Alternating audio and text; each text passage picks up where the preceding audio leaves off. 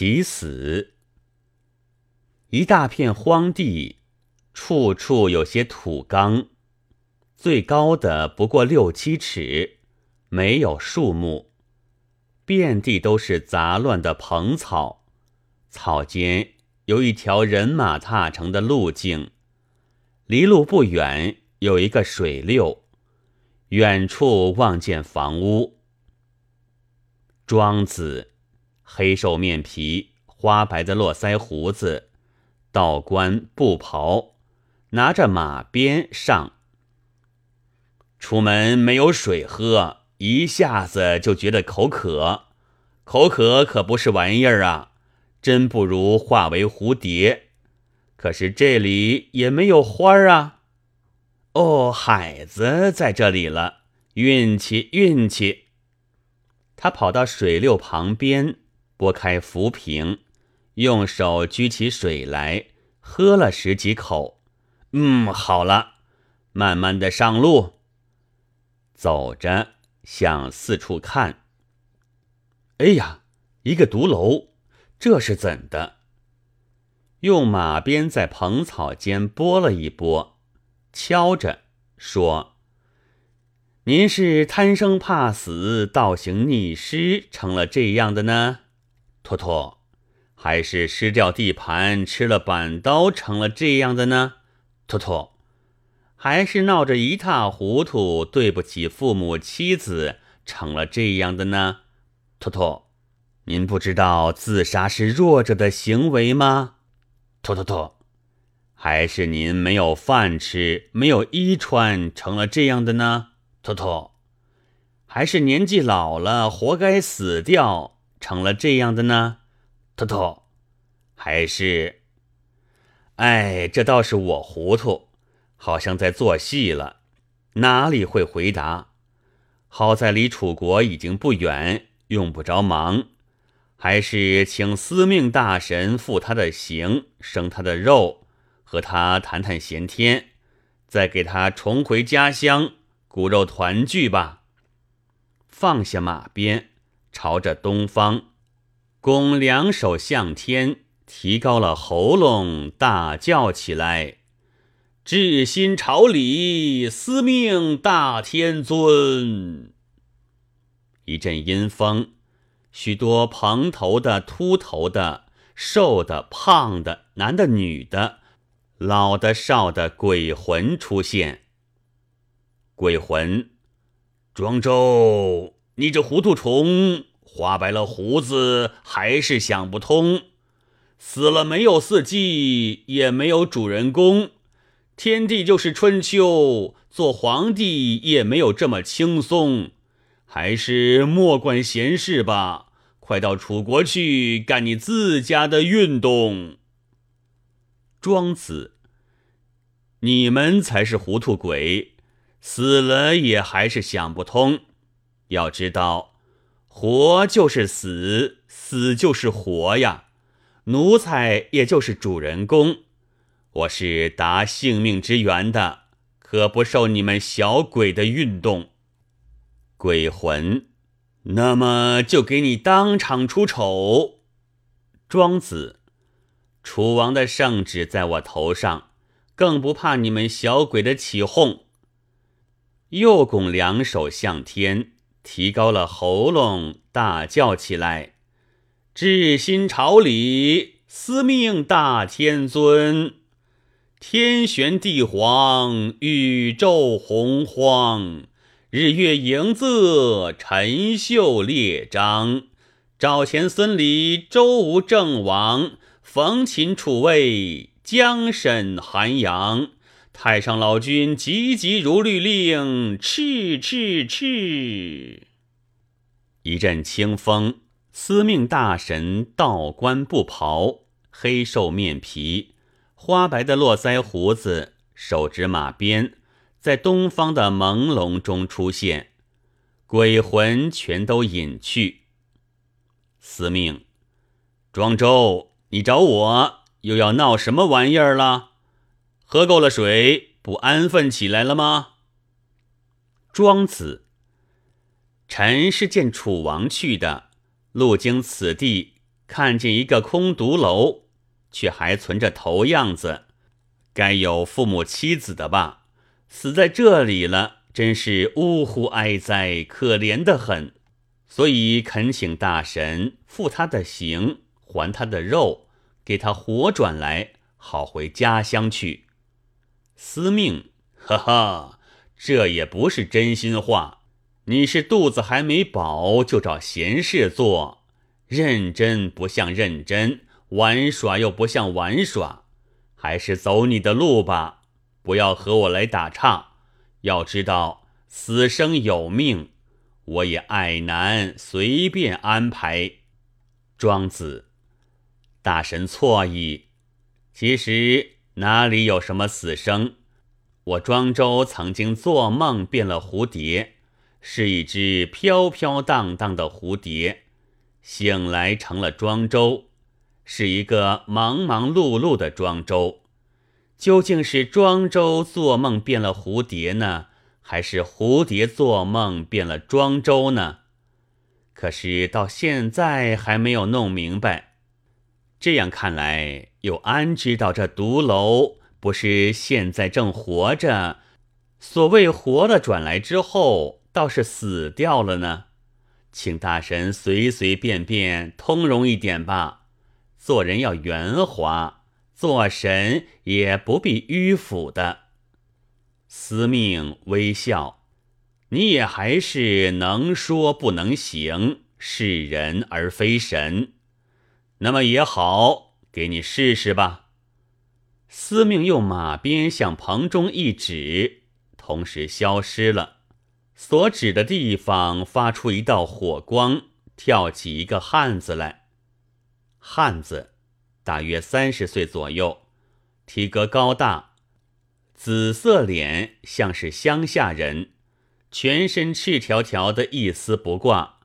用拳头揉了一通眼睛之后，定一定神，看见了庄子。喂，庄子，喂，微笑着走进去，看定他。你是怎么的？汉子，嗨，睡着了。你是怎么的？向两边看，叫了起来：“哎呀，我的包裹和伞子呢？”向自己的身上看：“哎呀呀，我的衣服呢？”蹲了下去。庄子，你静一静，不要着慌吧。你是刚刚活过来的，你的东西我看是早已烂掉，或者给人拾去了。你说什么？我且问你，你姓甚名谁？哪里人？我是杨家庄的杨大呀，学名叫毕公。那么你到这里是来干什么的呢？探亲去的呀。不提防在这里睡着了，着急起来。我的衣服呢？我的包裹和伞子呢？你静一静，不要着慌吧。我且问你。你是什么时候的人？什么？什么叫做什么时候的人？我的衣服呢？你这人真是糊涂的要死的角儿，专管自己的衣服，真是一个彻底的利己主义者。你这人尚且没有弄明白，哪里谈得到你的衣服呢？所以我首先要问你，你是什么时候的人？哎嗨，你不懂。那么，我且问你：你先前活着的时候，村子里出了什么故事？故事嘛，有的。昨天阿二嫂就和七太婆吵嘴，还欠大，还欠大。那么杨小三惊表了孝子，惊表了孝子，却也是一件大事情。不过还是很难查考。再没有什么更大的事情是大家因此闹了起来的了吗？闹了起来，呃，有有。那还是三四个月前头，因为孩子们的魂灵要摄去垫露台脚了，真吓得大家鸡飞狗走，赶忙做起福袋来，给孩子们带上。露台，什么时候的露台？就是三四个月前头动工的露台。那么你是纣王的时候死的，这真了不得！你已经死了五百多年了，先生，我和你还是初会，不要开玩笑吧。我不过在这儿睡了一会儿，什么死了五百多年？我是有正经事探亲去的，快还我的衣服、包裹和伞子，我没有陪你玩笑的功夫。慢慢的，慢慢的，且让我来研究一下，你是怎么睡着的呀？怎么睡着的吗？我早上走到这地方，好像头顶上轰的一声，眼前一黑，就睡着了。疼吗？好像没有疼。哦，哦，我明白了，一定是你在商朝的纣王的时候。独个走到这地方，却遇着了断路强盗，从背后给你一闷棍，把你打死，什么都抢走了。现在我们是周朝，已经隔了五百多年，还哪里去寻衣服？你懂了没有？我一点也不懂，先生，你还是不要胡闹，还我衣服、包裹和伞子吧。我是有正经事探亲去的。没有陪你玩笑的功夫，你这个人真是不明道理。谁不明道理？我不见了东西，当场捉住了你，不问你要，问谁要？你再听我讲，你原是一个毒楼，是我看的可怜，请司命大神给你活转来的。你想想看，你死了这许多年，哪里还有衣服呢？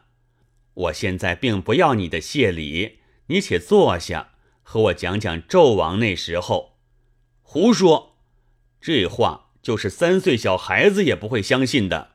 我可是三十三岁了，你，我可真有这本领。你该知道七元的庄周的吧？我不知道，就是你真有这本领，又值什么鸟？你把我弄得精赤条条的。活转来又有什么用？叫我怎么去探亲？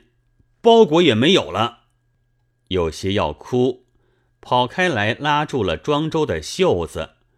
我不相信你的胡说，这里只有你，我当然问你要，我牛你见保甲去。慢慢的，慢慢的，我的衣服旧了，很脆，拉不得。你且听我几句话。你先不要专想衣服吧，衣服是可有可无的，也许是有衣服对，也许是没有衣服对。鸟有羽，兽有毛，然而王瓜茄子赤条条。此所谓彼亦疑是非，此亦疑是非。你固然不能说没有衣服对。然而你又怎么能说有衣服对呢？放你妈的屁！不还我的东西，我先揍死你！一手捏了拳头举起来，一手去揪庄子。庄子窘急，招架着：“你敢动粗，放手！要不然我就请司命大神来还你一个死。”汉子冷笑着退开。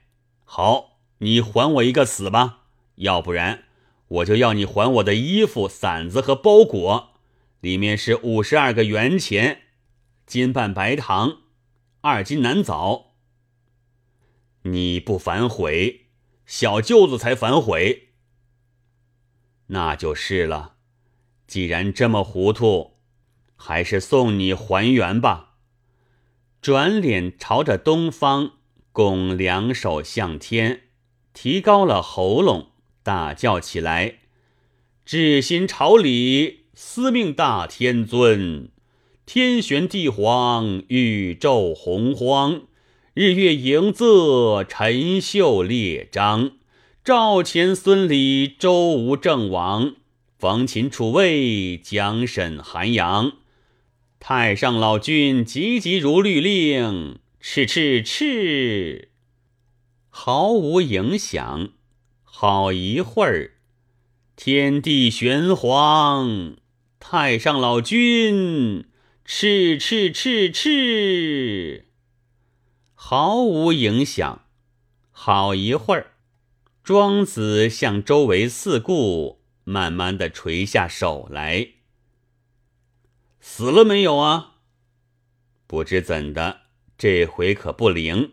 那么不要再胡说了，赔我的衣服。你敢动手？你这不懂哲理的野蛮！你这贼骨头！你这强盗军师！我先剥你的道袍，拿你的马赔我。庄子一面支撑着，一面赶紧从道袍的袖子里摸出警笛来，狂吹了三声。汉子愕然，放慢了动作。不多久，从远处跑来一个巡视。巡视且跑且喊：“逮住他，不要放！”他跑进来，是一个鲁国大汉，身材高大，制服制帽，手执警棍，面赤无须。逮住他，这舅子！汉子又揪紧了庄子，逮住他，这舅子！巡视跑道，抓住庄子的衣领。一手举起警棍来，汉子放手，微弯了身子，两手掩着小肚。庄子拖住警棍，歪着头，这算什么？巡视，这算什么？哼，你自己还不明白？庄子愤怒，怎么叫了你来？你倒来抓我？巡视，什么？庄子，我吹了警笛。巡视，你抢了人家的衣服，还自己吹警笛，这混蛋！庄子，我是过路的，见他死在这里，救了他，他倒缠住我说我拿了他的东西了。你看看我的样子，可是抢人东西的。巡视收回警棍，知人知面不知心，谁知道？到局里去吧，庄子，那可不成，我得赶路见楚王去。